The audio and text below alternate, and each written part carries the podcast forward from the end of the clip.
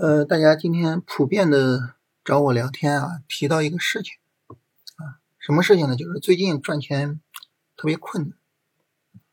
我们明显的感受到什么呢？感受到最近这段时间啊，和之前不太一样。就之前可能大盘也没怎么大涨，但是呢，板块上有明显的延续性行情啊，无论说人工智能啊，这个 CPU 啊，还是后来的机器人啊、汽车啊。是吧？有明显的延续性行情，但是近期这里边没有延续性行情了啊。这底部板块呢此起彼伏啊。你今天酿酒涨一涨，明天呢酿酒就大跌。哎，你觉得酿酒完蛋了？过两天啪，它又它又是一个大涨，是吧？啊，然后呢，其他板块也都是类似的，就涨一涨就跌下来，没有延续性。你觉得它不行了，它再涨一涨，就导致呢，你无论怎么做。就总是赚不到钱，然后持续的亏损，所以就大家说啊，最近这个呢比较痛苦啊。那关于这个，它是一个好事情还是一个坏事情？首先呢，从我们账户的角度，它是一个坏事情，这个毫无疑问啊，这是一个非常非常坏的事情。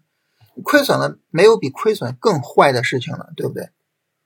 但是呢，从另外一个角度来讲，它又是一个好事情。从哪个角度呢？就市场筑底的角度。从市场筑底的角度来说呢，市场筑底必须是各个板块活跃起来才有可能筑底的。所以呢，这种各个板块的活跃，啊，它有可能说慢慢的把市场给抬起来，啊，电力活跃一下，现在在调。呃，如果说哎它后边再活跃，是吧？那电力的分支啊，虚拟电厂今天是涨的嘛？啊，酿酒呢前面涨被打下来。又涨，现在又被打下来。如果后面再涨，慢慢的就人气凝聚起来，是吧？C 叉 O 这种底部板块，还有一些板块呢，可能大家不是太注意啊，像光学光电，你看它已经持续走了一个很好的行情，是吧？然后今天走强的 3D 打印啊，还有这个什么呢？化工啊，化工呢是我在周末的时候整理个股的时候，就发现哎，化工里的个股走的不错。你包括周五的时候，化工的指数是一根阴线，但化工里的个股其实在周五走的好的还是很不少的，啊，所以我就单独建了一个化工的一个自选自选的板块，啊，就是很多的板块现在慢慢的在走强，那么这种走强，我觉得可能是一个好事情，就能够慢慢的凝聚人气，把市场给堆起来，所以呢，呃，我们现在这个市场可能。就是夜里比较黑的时候，但是与此同时，有没有可能迎来黎明呢？我觉得我们也需要好好的把这些板块啊、个股啊过一过，然后呢去琢磨一下，去研究一下。大家说这个过板块啊、过个股太复杂了，我们就拿着大盘画画图吧。咱们画画大盘的图。首先呢，我从一个乐观的角度画一下这个图啊，很明显这个走势下跌反抽下跌。然后第一段下跌的内部啊有一个下跌反抽下跌，第二段下跌的内部有一个下跌反抽下跌，整体上来说这样一个情况，你按照这个情况来的话，那么第二段下跌和第一段下跌基本上匹配，同时呢有明显的底部结构，市场跌不下去啊，这样呢就有涨起来的可能性啊，这是从乐观的角度画图，从悲观的角度来画图，其实就一条线就够了，大家可以暂停。想想我会在哪儿画一条线啊？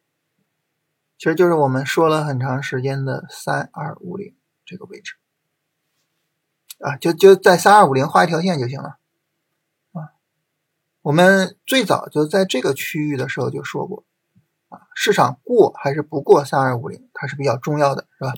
现在来说也是一样，就是三二五零比较重要。我们从稳妥的角度来说，等市场过了三二五零，我们再去做。这是比较稳妥的，啊，因为毕竟什么呢？就如果说你做超短的话，市场过三二五零一个超短的调整，你就可以开始做，啊，也就是说日线一根阴线你就可以开始，是吧？这样呢就比较稳妥一些，啊，所以这是一个比较悲观的画法，就是三二五零就是压在市场头上的啊重重的一条线，重重的一条压力线，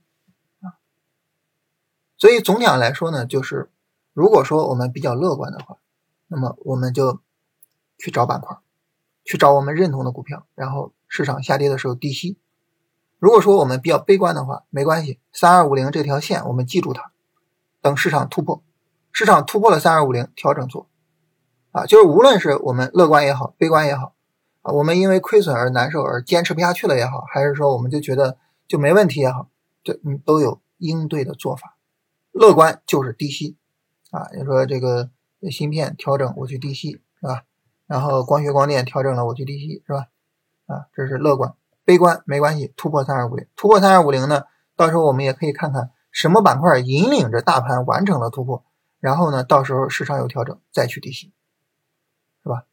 所以无论乐观还是悲观都有做法，但是怕的是什么呢？怕的就是我们两头啊，就市场一跌我们就觉得行情完蛋了，市场一涨我们就觉得哇好厉害啊，这机会不容错失，不要这样啊，就是。